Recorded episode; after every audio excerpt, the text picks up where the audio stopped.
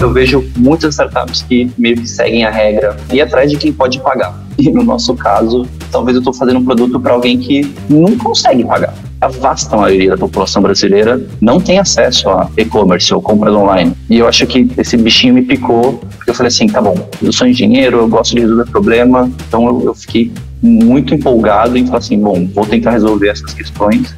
E se a gente conseguir de fato resolver essas questões, eu estou beneficiando muita gente.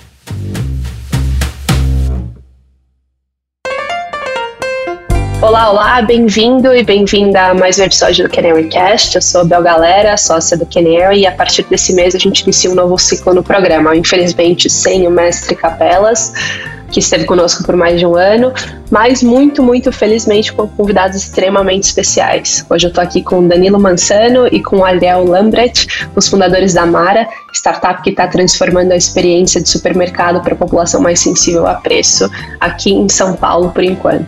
Danilo, Ariel, muito, muito obrigada pela presença por aqui. Pessoal, prazer nosso convite aí, feliz de estar aqui também. Prazer é meu, é muito legal falar com você, Isabel, e legal falar com o pessoal da Canary. Boa, gente, prazer é super nosso. Eu vou tentar resumir o currículo de vocês. Danilo começou a carreira no mercado de construção civil, passou por e-commerce e depois entrou de vez em marketplaces, liderando as operações da Uber, 99 e Grow pelos últimos cinco anos. O Ariel fundou a EBA, na sua primeira empresa, quando estudava na Poli, na USP, e depois fundou a 99 e a Yellow.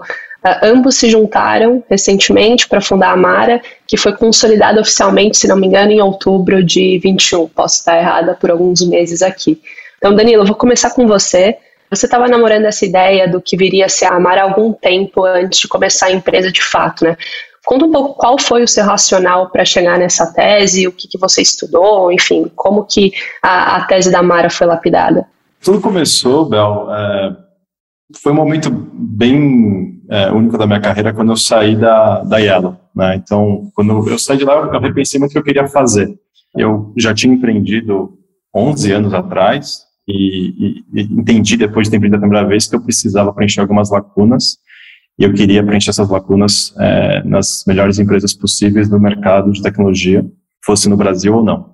Quando eu saí da, é, da Yellow, é, eu não sabia muito bem o que eu ia fazer, eu eu estava em final de gravidez aí, é, meu filho veio logo depois, e a primeira empresa que voltou a falar comigo foi a 99, que tinha sido minha casa antes da Yellow, é, mas num contexto muito diferente, né? Então, é, quando eu me juntei a 99, a 99 é, era é, não só fundada, mas tocada também por esse que está aqui no call com a gente, junto com o Renato e com o Paulo.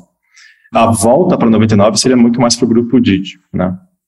E quando eu voltei para 99, a ideia era tocar uma operação, montar uma operação do zero, que foi a operação da 99 Food, é, e eu tive um, um, jeito muito diferente de entrar na empresa que foi é, determinando, deixando claro o que, que, eu queria fazer, por quanto tempo eu queria fazer e o que, que eu esperava ter nesse processo de, de, trabalhar de novo junto ao grupo Didi. E dentre as coisas foi, eu queria me aproximar muito do, do mercado chinês. Né? Eu queria estar muito próximo disso é, e, e fui por alguns anos aí, é, não é uma coisa que, eu acho que é uma coisa muito mais uma, uma consequência do que uma, uma competência minha. Eu fui por muitos, alguns anos o único GM da Didi, no grupo Didi, que não era chinês. Então isso me abriu muitas, muitos caminhos de conhecer mercados que eram um pouco explorados para quem está desse lado do oceano, né, desse lado de cada mundo. E entre esses mercados eu é, conheci um modelo que foi sim, é, deu uma influência, influenciou na formação da Mara. É, não vejo o que a gente está fazendo aqui na Mara hoje semelhante ao que eu vi na China. A gente teve um trabalho bem grande de localizar e entender as, as particularidades do mercado brasileiro. É, mas o valor que a, que a gente começou a enxergar nesse modelo de negócio foi, tá bom, como é que a gente resolve o problema que é trazer produtos acessíveis a pessoas que estão no final de uma cadeia de fornecimento, né, que é uma cadeia, essa cadeia da indústria hoje no Brasil de varejo, tem vários passos até chegar no consumidor final, saindo da indústria até chegar no consumidor final.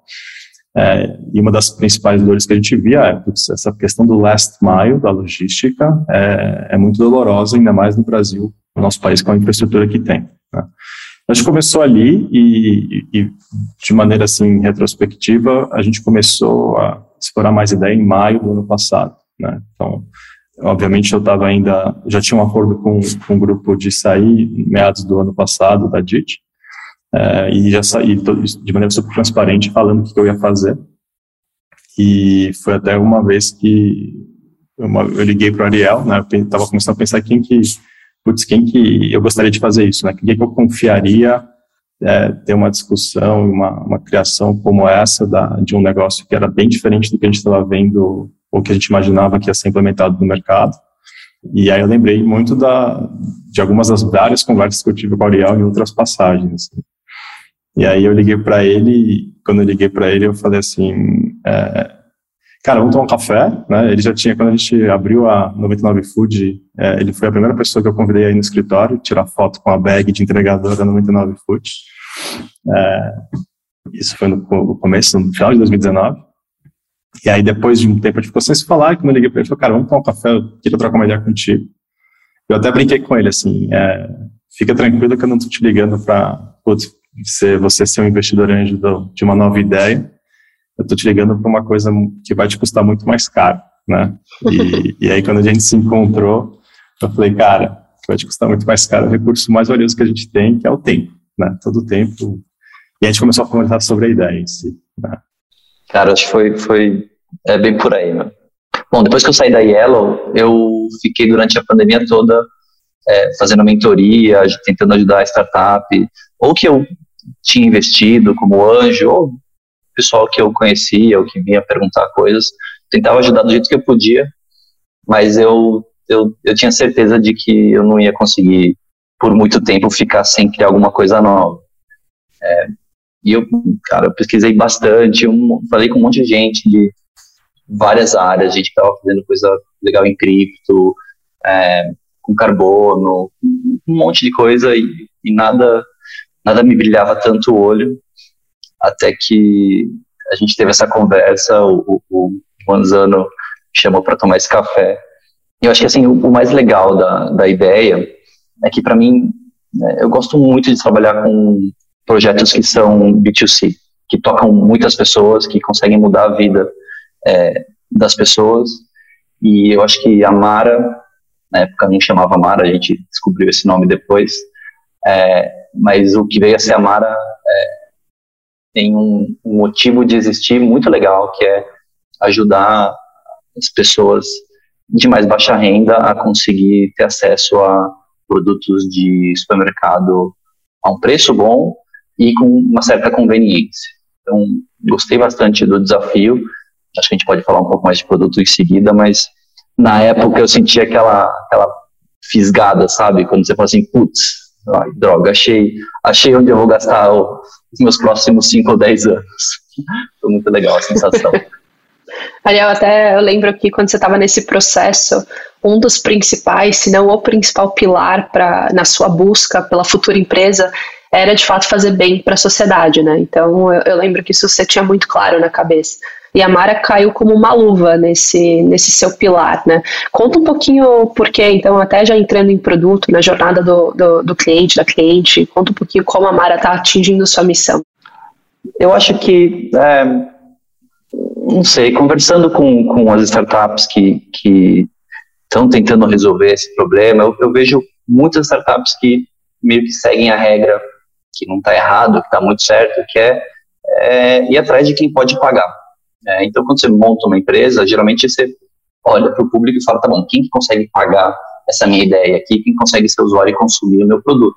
E no nosso caso, é, o desafio aqui é, talvez eu estou fazendo um produto para alguém que não consegue pagar.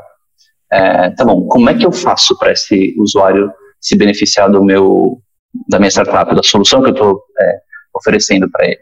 E eu acho que estudando um pouco mais o público, descobri que é, a vasta maioria da população brasileira não tem acesso a, a, a e-commerce ou compras online ou, ou fazer compras de supermercado é, através do meio online.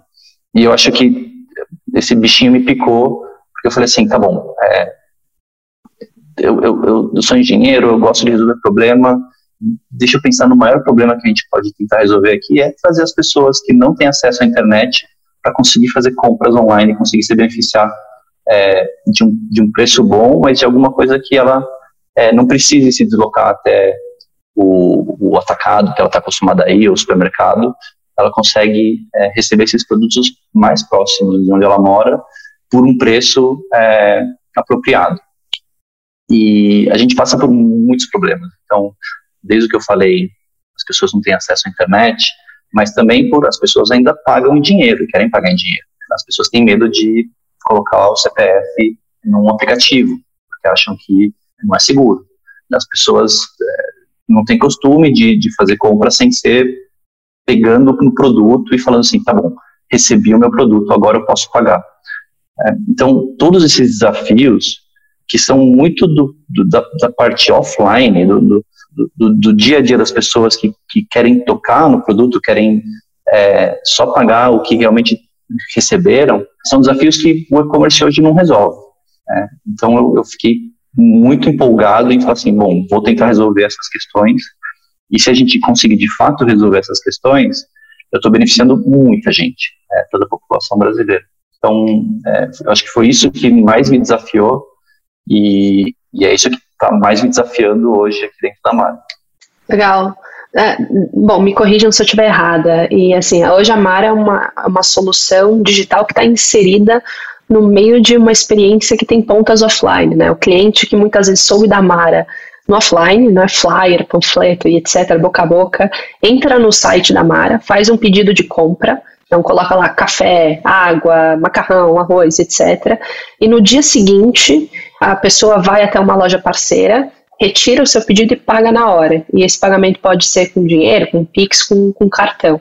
Então, uh, Danilo, se você puder jump in aqui contar quais foram os aprendizados até agora de tentar conciliar todas essas partes uh, offline e uh, essa interação online da, da jornada, seria super legal até para ilustrar o que o Ariel está falando. Acho que o primeiro passo, né, quando você, ouvindo você descrever a nossa jornada, velho, você descreveu muito bem, ela é bem diferente do que a gente está acostumado a ver quando até então a gente comprava qualquer coisa no meio no meio online, seja uma plataforma de e-commerce é, de marketplace, seja em querer receber um pedido em poucos minutos ou horas na tua casa. Né? É, esse não é o flow natural que a gente tem na nossa cabeça ao descrever uma experiência de compra online barra offline. Quando a gente, por que que a gente fez desse jeito, né? Porque o primeiro passo que a gente tomou é, é esse que o Ariel falou de, tá bom, vamos entender um pouco melhor é, por que, que as pessoas não fazem isso hoje? Né? E a gente é, sempre discute internamente que tem três grandes dimensões em marketplaces que tem ou serviço ou mercadoria, produto para B2C. Né? A gente fala de uma dimensão que seria o affordability, né? então a sensibilidade do preço àquele produto ou serviço. A gente fala de uma outra de selection, né? qual é a variedade de produtos ou serviços que você está oferecendo ali dentro. E a gente tem uma outra de experiência. Né? Então, como é que se dá essa oferta de produto ou serviço. Assim. Quando a gente olhou para o que a gente queria fazer, para quem a gente quer fazer, a gente viu que não tava, essas, essas, essas dimensões não estavam sendo preenchidas da forma que você conseguisse efetivamente fazer com que as pessoas vissem a, a Mara, no caso, como não uma experiência complementar a, ao que elas fazem de compras no dia a dia, muitas vezes na quinzena ou no mês, mas como é que a gente desenha esse fluxo para, número um, quebrar a barreira de desconfiança, são vários, várias as desconfianças, mas principalmente para ofertar uma solução que possa efetivamente substituir é, o que é hoje uma compra tradicional de mercado, e você se deslocar e etc. E é muito, muito maluco, porque para fazer isso, a gente foi fazer também coisas não muito intuitivas nesse nosso meio de online barra marketplace. A gente foi eu e Ariel, a gente tem até, brinca, né? a gente tem os bonezinhos da Mara que a gente usa para fazer panfletagem. Então, a gente vai para o campo fazer panfletagem, muito menos por divulgar a Mara, mas muito mais para entender o que, como é que as pessoas reagem a receber um panfleto da Mara, em que não se sabe onde é aquele lugar fisicamente falando, mas que parece que tem coisas interessantes para elas. Assim. Então, a primeira coisa que a gente viu é, foi não pode ser um mercado online, um supermercado online. Porque as pessoas perguntam, nossa, muito bom esses preços, quando recebe um panfleto nosso, falam assim, onde é que fica a loja? A gente fala, ah, no online, fica online. Ah, no online. Então, assim, você já entende é, que existe uma primeira percepção negativa em relação àquela palavra. Mas a gente, obviamente, não parava por aí. Tá bom, por que, que é? Por que, que o online é ruim? E aí tem uma série de desconfianças dessas, algumas dessas que o Ariel descreveu. E a gente, é, a gente brinca que internamente também, vou externalizar uma piada nossa interna, a gente brinca que no mundo tem dois tipos de pessoas, né? Tem pessoas comedores de cocada e raladores de coco. A gente, como bons raladores de coco, a gente gosta muito de é, se meter em problema que é bem difícil de resolver, né? E aí começou a se formatar o que é hoje esse flow de, de compra, é, que com certeza vai mudar, né? Então, a, gente tem essa semana um exemplo disso que a gente fala de estar genuinamente próximo do nosso cliente. É, essa semana, todo mundo aqui na Mara recebeu é, uma lista de clientes, dois tipos de clientes. O cliente que fez uma compra na Mara e não fez uma segunda compra faz mais do que 30 dias. E o cliente que fez mais de três compras num intervalo de 30 dias. Cada um recebeu. Então, a gente hoje, se eu não me engano, somos 30, 30 pessoas trabalhando aqui na Mara. É, qual que é o objetivo disso? É entender do cliente que fez uma única compra, por que, que ele não fez uma segunda, e principalmente o que está faltando nessas dimensões que a gente já entende mais ou menos, que são importantes na hora de decidir sobre comprar ou não no marketplace, o que, que falta para a gente poder aumentar a chance da Mara existir uma segunda vez como pedido para aquela pessoa.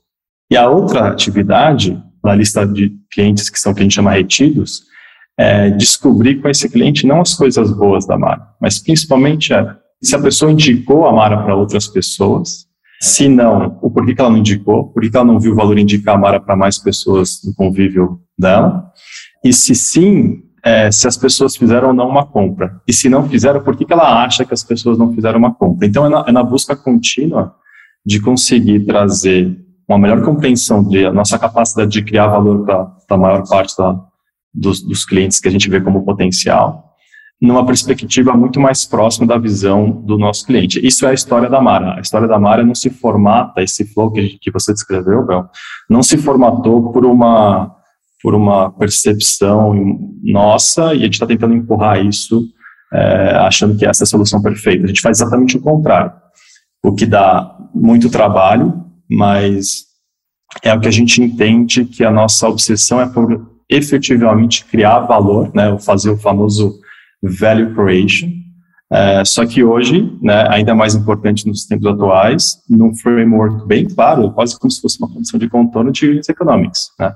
E criar valor só na dimensão de affordability, eu falo por experiência própria, é muito fácil, muito, muito fácil. Né? Porque na hora que você tiver que é, mirar uma rentabilização, ou, putz, agora eu preciso ofertar isso para poder equilibrar as contas, as minhas contas, você, você percebe a importância das outras duas dimensões é, que talvez não foram construídas ao longo dessa trajetória. Né? Então, é, respondendo a tua pergunta, quem fez esse, esse, esse flow existir foram as pessoas que, por algum momento, já foram impactadas na Mara ou compram de maneira recorrente na Mara, e isso sempre vai evoluir, porque a gente também vai sempre tentando ouvir para poder incorporar o máximo possível os nossos processos. Então, super legal que essa jornada foi sendo construída para tentar endereçar o problema de confiança do seu usuário, da sua usuária, né? Isso é super interessante, que é algo que não é tão recorrente, como o Ariel falou, nesse universo vai, de startups. O adoption de tecnologia acaba sendo muito mais trivial, né, no nosso universo. Então, até, Ariel, eu lembro de você contando uma história uma vez sobre uma cliente em potencial, que acho que você que estava interagindo ali, tentando eh, endereçá-la para o produto da Mara pela primeira vez, e quando ela precisou colocar o CPF, ela recuou. E daí você colocou o seu CPF para terminar, finalizar o pedido para ela. Ah, o que, que, vocês estão aprendendo em relação à confiança? Essa é uma anedota que imagino que seja mais constante aí do que a gente imagina, mas o que mais vocês estão percebendo em relação à confiança que não é trivial no nosso universo aqui? É, eu acho que confiança é algo que é muito difícil de conquistar, super fácil de perder e é muito fácil das pessoas criarem preconceitos sobre assuntos que elas ouvem, o que alguém comenta, e depois para a gente conseguir corrigir isso demanda muito. Falo isso porque agora a gente está voltando a ouvir é, que aumentou os casos de sequestro relâmpago em São Paulo, estão falando que é por causa do Pix, e aí volta essa história do é, não é seguro você ter um banco no seu celular. Então, tudo isso é, gera um, medo das pessoas terem a conta. E as pessoas que não conhecem tanto como as coisas funcionam é, tecnologicamente falando, obviamente vão, vão recuar. É, meus pais, por exemplo, é, foram os primeiros que mandaram mensagem falando assim, putz, não quero mais ter o banco aqui no meu celular porque eu estou com medo que, que me peguem e peçam para eu transferir dinheiro. É muito difícil lidar com, com essa insegurança e para algumas pessoas isso vai além do que é real. Então, essa questão de não posso dar meu CPF para ninguém porque senão vão poder comprar com o meu meu cartão, porque eu dei o CPF, ou, ou várias histórias que as pessoas vão criando na cabeça, medos, né? E que faz com que a pessoa simplesmente é, não queira nem experimentar. E eu acho que é, é muito gratificante quando é, esse caso específico da pessoa que eu, eu fui lá, a gente faz isso, a gente vai a campo e a gente tenta explicar o que, que é a Mara, como funciona. E essa pessoa, ela estava fazendo o pedido na minha frente, ela, ela começou a, a, escolher alguns produtos. E no fluxo é, a gente pede muito pouca coisa, porque eu, eu sou muito fã de, de não ter fricção nenhuma, então tentar fazer com que a venda aconteça. Sem eu pedir quase nada de dados, mas um dado que eu preciso pedir ainda é o CPF para eu conseguir emitir a nota fiscal. É, no caso, a nota fiscal para comércio eletrônico é obrigatório ter o CPF, diferente do que, por exemplo, quando você pede você compra alguma coisa no comércio offline, você pede o recibo, né, e aí é, a nota fiscal, aquele papelzinho que sai amarelinho, e ali você precisa dar o CPF, mas no comércio eletrônico você precisa. E a pessoa falou, não, não, não vou dar meu CPF, não quero dar meu CPF, não, não confio, e, e eu, ofereci dar meu CPF, na verdade eu gerei o maior problema aqui dentro, porque quando eu coloquei o meu CPF na compra dela, todos os sistemas acharam que ela sou eu e eu sou ela, então todas as minhas compras viraram é, em nome dela, misturou tudo. é, mas tudo bem, foi bom para a gente aprender que também CPF não pode ser considerado único. É, enfim, mas foi assim que a gente conseguiu conquistar uma cliente e muito mais interessante do que isso, ela era uma cliente que não queria mais fazer compras online e depois dessa compra, quando ela viu que chegou no dia seguinte, tudo direitinho, ela virou uma cliente que toda semana está fazendo compras. Então, achei, assim, foi um aprendizado enorme para a gente ver como quebrar as barreiras desses é, medos, né, os medos que as pessoas têm de fazer compra online é, e conseguir entregar um serviço que não só ele é, é, é bom, ele é útil, mas ele consegue fazer com que a pessoa tenha é, uma nova visão do que é o online e ela, ela volte a confiar um pouco mais no online, ela volte a fazer compras online, ela volte a usar é, a, a, internet é, do jeito que a gente acha que, que ela beneficia todo mundo. Então, é, eu acho que foi muito legal, é um trabalho super difícil de fazer, porque é, assim, tentar sair da nossa realidade e entrar numa realidade de uma outra pessoa é, que tem crenças diferentes, elas, ela, ela acredita em coisas diferentes e putz, como é que eu faço para que o meu produto consiga romper essas barreiras é, que ela tem. Então foi, foi muito legal, acho que a gente tem muitas histórias assim, e eu acho que é assim que a gente acaba construindo a Mara, uma empresa que realmente consegue mudar um pouco a forma que as pessoas fazem compras online. Legal. A gente está passando por uma crise inflacionária no Brasil que atinge, obviamente, de forma desproporcional a população mais pobre, que é mais sensível a preço, que é a, o cliente, a cliente da Mara. A cesta básica hoje compromete mais da metade aí do salário mínimo em grande parte das capitais do Brasil, ou seja, a gente está tá realmente passando por uma crise. Eu queria entender como que vocês, ah, como que a Mara consegue, primeiro, Garantir affordability, que é o primeiro pilar que o Danilo mencionou ali no tripé, é, e como que essa dinâmica atual de mercado que a gente não controla está influenciando a operação da Mara. Isso é um negócio que a gente, quando a gente fala sobre a Mara, a gente fala muito mais no que a gente está criando de valor para as pessoas que utilizam da plataforma, né? E quando a gente descreve, até o flow que você escreveu antes, é muito simples, né? É muito fácil de, de entender. Mas o, o, lado mais complexo da Mara, é, para fazer as coisas simples, dá muito trabalho, né?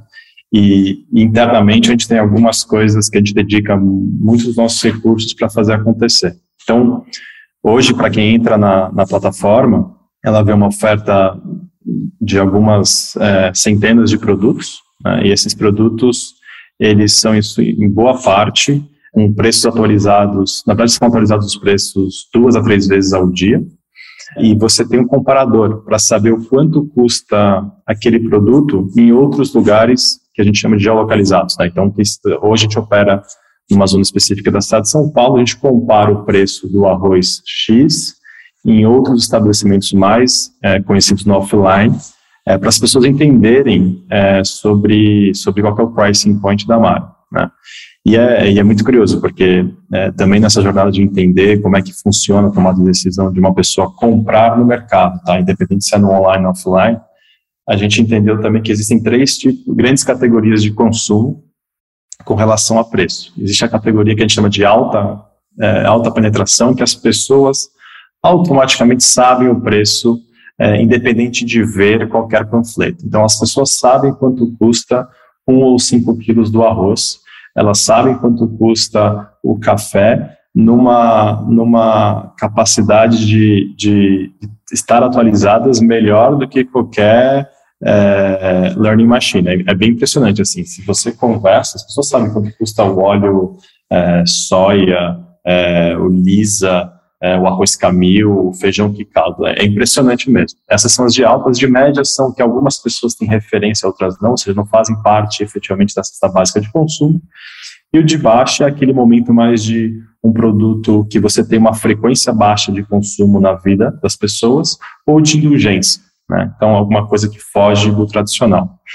É, e, e, hoje, para a gente conseguir construir essa capacidade de ser, é, de aumentar o poder de compra é, das consumidoras ou consumidores da Mara, é, a gente tem esse trabalho extensivo de entender se o nosso pricing point é competitivo no que a gente chama de mercados de proximidade dessas pessoas no mundo offline.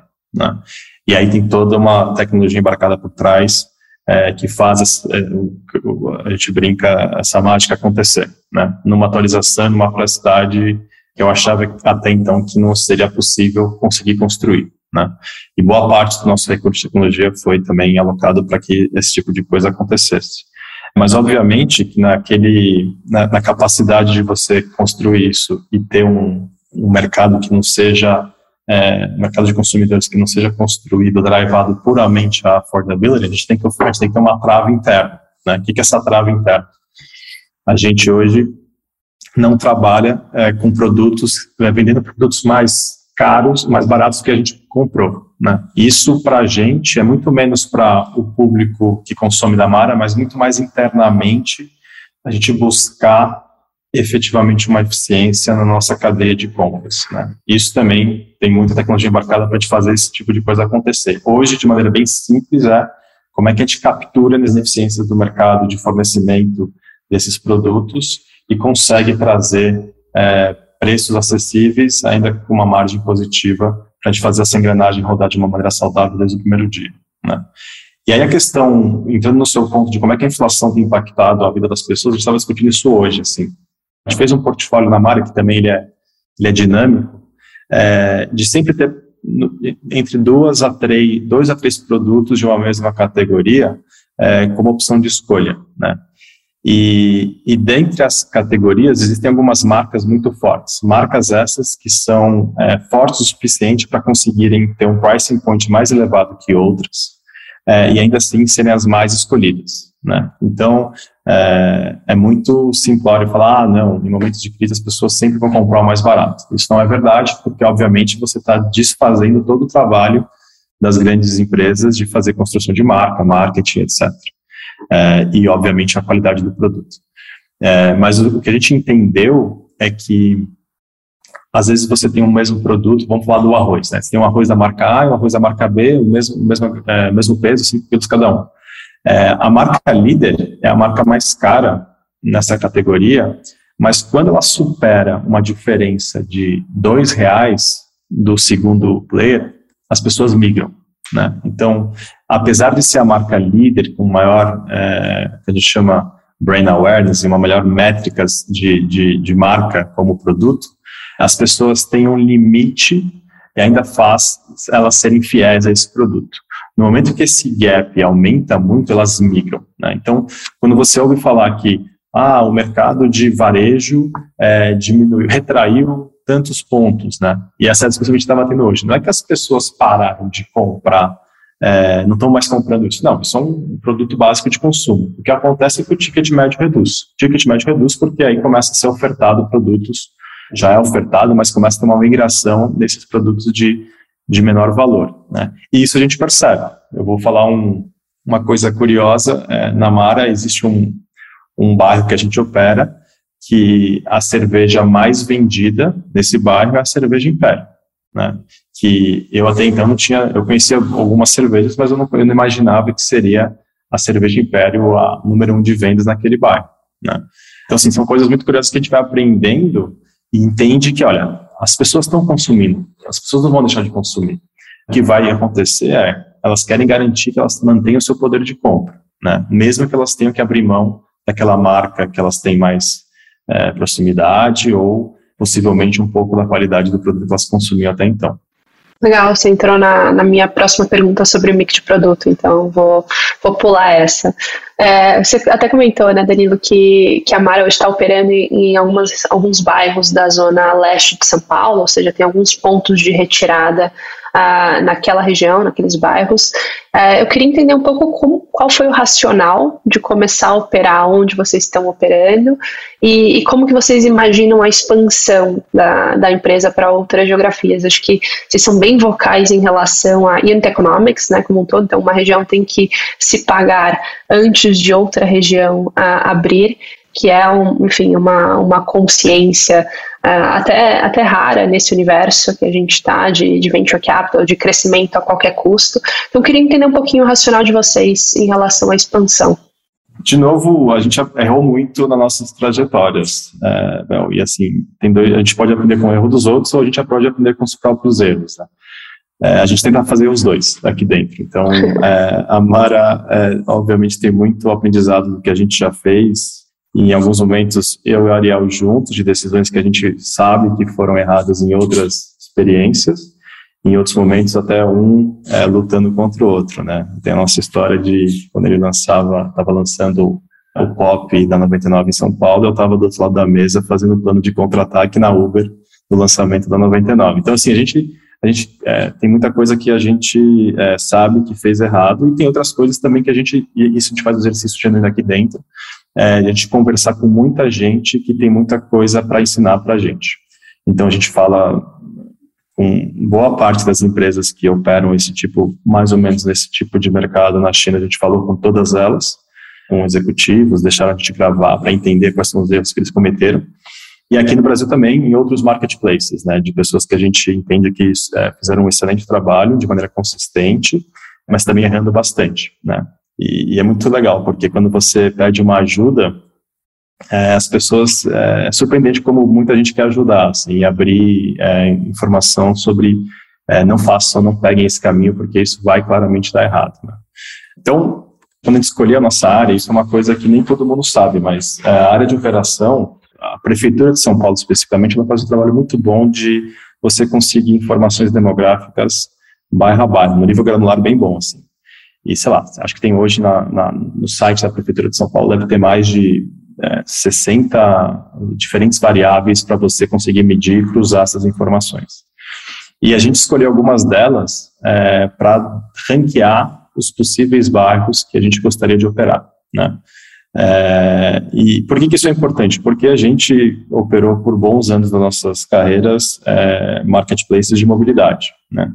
E quando você envolve o encontro de duas pessoas que você provavelmente não se conhecem, ou você tem que ter uma solução muito robusta de segurança, que todas elas trabalham para isso, é, ou você tem que entender, mapear e, e agir, é, infelizmente, no primeiro momento, reativamente, a não cometer um possível erro duas vezes. Né? Então, a gente sabe a importância que tem essa informação no nível local. E a gente franqueou, a gente definiu a área de operação, a primeira área de operação. É, o segundo ponto é isso de tentar criar um músculo interno de ser eficiente, é muito menos por é, desde que a gente, a gente nasceu, né, como eu, gente falou, a ideia começou a ser construída em maio do ano passado. O mercado, o mundo era bem diferente, né? Então, era talvez, é, do ponto de vista de capital, macroeconomia, a gente tava, vivia um cenário muito, muito diferente e viveu depois, acho que seis, oito meses depois, um cenário muito positivo, né?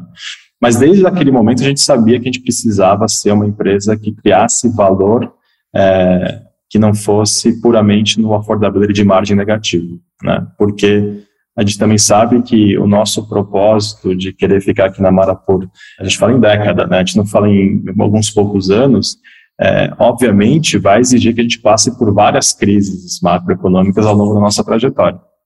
E esse músculo de conseguir você criar empresas que criam valor dentro de, um, de uma condição de contorno de unit economics, é, no final do dia, a capacidade real de você mudar alguma coisa, fazer de maneira diferente, as pessoas verem valor e conseguir precificar de um ponto que todo mundo sai ganhando. Né? É, a expansão bairro a bairro, no nosso, no nosso caso, é se a gente não consegue fazer um modelo, esse modelo, num ambiente mais controlado e menor, parar de pé, o que, que indica que a gente vai conseguir fazendo isso numa região de 11 milhões de pessoas ou num país de 220 milhões de pessoas, né? A chance disso acontecer é muito menor do que se você fizer num ambiente, entre aspas, mais controlado. E, é, e o modelo de expansão nosso é bem esse. Assim, a gente opera hoje numa, numa região, a gente tem raios de exclusividades para esses pontos de retirada, que são estabelecimentos comerciais parceiros. Exclusividades essas que são importantes para poder ter relevância para aquele ponto de retirada né? E a gente consegue operar com um número de pontos de estabelecimentos comerciais é, na casa da dezena, né, algumas dezenas por bairro. Garante para a gente ter uma proximidade muito grande de feedback contínuo desses estabelecimentos, mas principalmente de gerar densidade logística para você conseguir o quanto antes chegar gross margin break-even, né, break-even gross margin, e aí sim, isso é o que triga a nossa expansão para um bairro no caso, um bairro adjacente. Né? Nosso modelo é, é muito a expansão bairro a bairro, mas também conectados entre eles, porque, logicamente falando, você consegue chegar mais rápido do que o anterior em break Mas, de novo, assim, aprendizados de ter feito muito o contrário do que a gente está falando e muito grato por todas aquelas pessoas que vieram falar para a gente, reforçando é, a suspeita que a gente tinha de tipo, olha, segue esse caminho, porque isso vai criar uma musculatura interna para vocês que vai ser muito importante é, para correr uma maratona e não somente dar um sprint aí 50, 100 metros. Legal, legal. É, a gente está chegando ao fim da conversa, infelizmente, teria muita coisa para a gente endereçar aqui ainda. Então eu vou adaptar algumas perguntas que a gente normalmente faz, dado o momento da Mara. Ariel, você sempre foi o founder focado mais em produto em todas as empresas que você começou. Pensando no momento agora que está construindo de fato o produto, as primeiras iterações, as primeiras validações né, para atingir o tal do Product Market Fit, quais são os, as métricas ou os KPIs que você está aficionado, pensando assim, talvez tenha um objetivo específico dessas métricas e KPIs, mas quais delas são as suas estrelas guias aí? Olha, eu, eu passo boa parte do meu dia é, falando com os nossos clientes, né? Eu, tô sempre no bot do WhatsApp, olhando, falando, conversando, tentando entender é, o porquê que eles estão agindo de certa forma, por que eles não estão comprando. É, então, eu não tenho uma métrica que eu falo, putz, essa daqui que eu estou olhando. Eu estou olhando muito individualmente hoje e tentando entender caso a caso quais são os anseios e por que, que as pessoas usam, não usam, compram, recompram. Eu acho que, assim, o que eu mais presto atenção e falo, tá, tá bom, aqui a gente talvez tenha é, alguma coisa acontecendo, é, são as recompras. Quando a gente consegue é, quebrar a barreira que as pessoas têm de comprar online e elas começam a comprar sempre, começam a comprar semanalmente, aí liga uma luzinha verde aqui e fala assim, putz, estamos é, indo para algum lugar. É, porque as pessoas realmente estão vendo o valor e estão começando a confiar na Mara para fazer suas compras, é, que talvez eram compras mensais, e estão começando a fazer compras semanais, quebrando as compras mensais em, em, semana a semana, de acordo com o que elas vão precisando. Então, acho que o que eu mais olho hoje é esse lado de putz, as pessoas realmente estão recomprando, fazendo a primeira compra, mas fazendo a segunda, terceira, quarta, etc. Isso é, me deixa bem empolgado e, e me diz que a gente está indo para o lugar certo.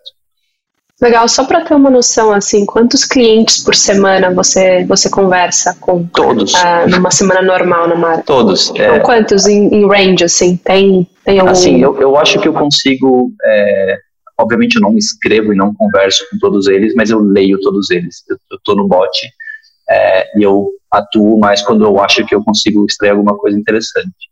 Devo falar com, sei lá, 15 a 20 pessoas por dia, diferentes pessoas por dia. É, Legal. Tem muita coisa que o bot consegue, consegue fazer sozinho. Então, um, um dos meus trabalhos Sim, claro. também com o produto é como é que eu faço o bot virar o Ariel e, e, e conversar, com, e conversar com os usuários sozinho. Eu vou fazendo isso também. Claro. Isso, isso talvez, para quem está ouvindo o podcast aqui da Canary, é um fato curioso. Existe grandes chances de você, se você entrar em contato com a Mara via WhatsApp, a pessoa que está te respondendo é o próprio Ariel. ou, ou o bot do Ariel. Ou mas quase igual. Legal. Pessoal, muito obrigada. Tenho mais uma pergunta para cada um aqui, que é aquela pergunta para fechar o episódio. Uh, mas já queria também agradecer a presença dos dois, foi uma baita aula e super legal acompanhar a jornada da Mara desde o, desde o seu princípio. Acho que tem muita, muita coisa legal para a gente aprender junto ainda. Danilo, você tocou na, no, no, ponto de, enfim, ter lutado do outro lado da guerra versus o Ariel por um tempo, né? Você na Uber e, e ele na 99. Você, você saiu da Uber para ir para 99 num cargo que até onde eu sei era o mesmo até o mesmo nome do cargo assim então foi assim, poach total o que, que as pessoas não te contam quando você faz um movimento desses é muito o que, que move a gente no dia a dia Bel, mas assim na época, né, eu sempre brinco que sucesso, é o que define sucesso ou fracasso é a perspectiva no tempo que você olha, né? No momento pré-unicórnio, pré-primeiro unicórnio do, do Brasil, que foi em 99, 99% para fazer brincadeira com a palavra das pessoas que me conheciam achavam que eu estava fazendo um grande erro na minha vida profissional, de sair de uma empresa com market share acima de 85%, a, a, empresa que todo mundo queria ouvir numa, numa roda de amigos falar mais a respeito, é, e ir para uma concorrente brasileira é, que claramente devia ter dificuldades financeiras de conseguir operar. E talvez na perspectiva macro, de que não soubesse ou conseguisse antecipar que viria uma coisa muito grande de lá, e eu não sou nenhum profeta, eu não, não sabia que havia alguma coisa tão grande quanto veio sete meses depois, seis meses depois que eu me juntei a 99, é, foi na perspectiva micro, que era onde é que eu ia aprender mais, né? Eu aprendi muita coisa na UFO, efetivamente muita coisa, é, mas não existe um dia pré-unicórnio, pós-unicórnio que eu me arrependo de ter feito o movimento que eu fiz, né? O fato da Mara existir hoje é a consequência daquela decisão também. Isso é, me fez e me faz muito feliz, assim. Então, às vezes é bom nadar contra o que todo mundo está falando, porque se a gente sabe lá dentro que tem alguma coisa intuitiva falando vai, vai, descobre, porque é melhor se arrepender de uma coisa que você fez do que uma coisa que você não fez, né? E com certeza teria me arrependido muito se eu não tivesse feito esse movimento. Poxa, não esperava essa resposta. Gostei. Te dei, te dei bastante pista, é, então. Ariel, para você vai ser uma coisa mais fácil, assim, não precisa elaborar tanto, mas é, você é um amante de vinhos, né? Até tô para provar os seus vinhos desde algum tempo atrás. Mas, enfim, você até profissionalizou esse seu gosto. Qual é o teu vinho favorito e por quê? Putz, difícil a pergunta. É, é, a gente, a gente tá... E eu achando que ia ser direta. Não, assim, eu, eu tenho meu preferido. É, é, é, obviamente é o Malbec, que é um dos vinhos que a gente produz na Argentina. É, pra quem não sabe, eu sou, claro. eu sou argentino e aí é, eu, eu, tive que dar esse presente para meus pais. Eu falei, vou, vou permitir, eles gostam muito de vinho. Está fazendo um Malbec que é muito gostoso, ele é, ele é forte. É, eu gosto de vinho forte. Então, é, resposta é fácil, é Malbec. É. Legal. Boa, pessoal, muito, muito obrigada. De novo, quero agradecer a aula aqui. É um super prazer estar com vocês desde o início. Obrigada pelo, pela participação. Valeu, gente. Foi muito bom falar com vocês. Valeu, pessoal. Obrigado aí.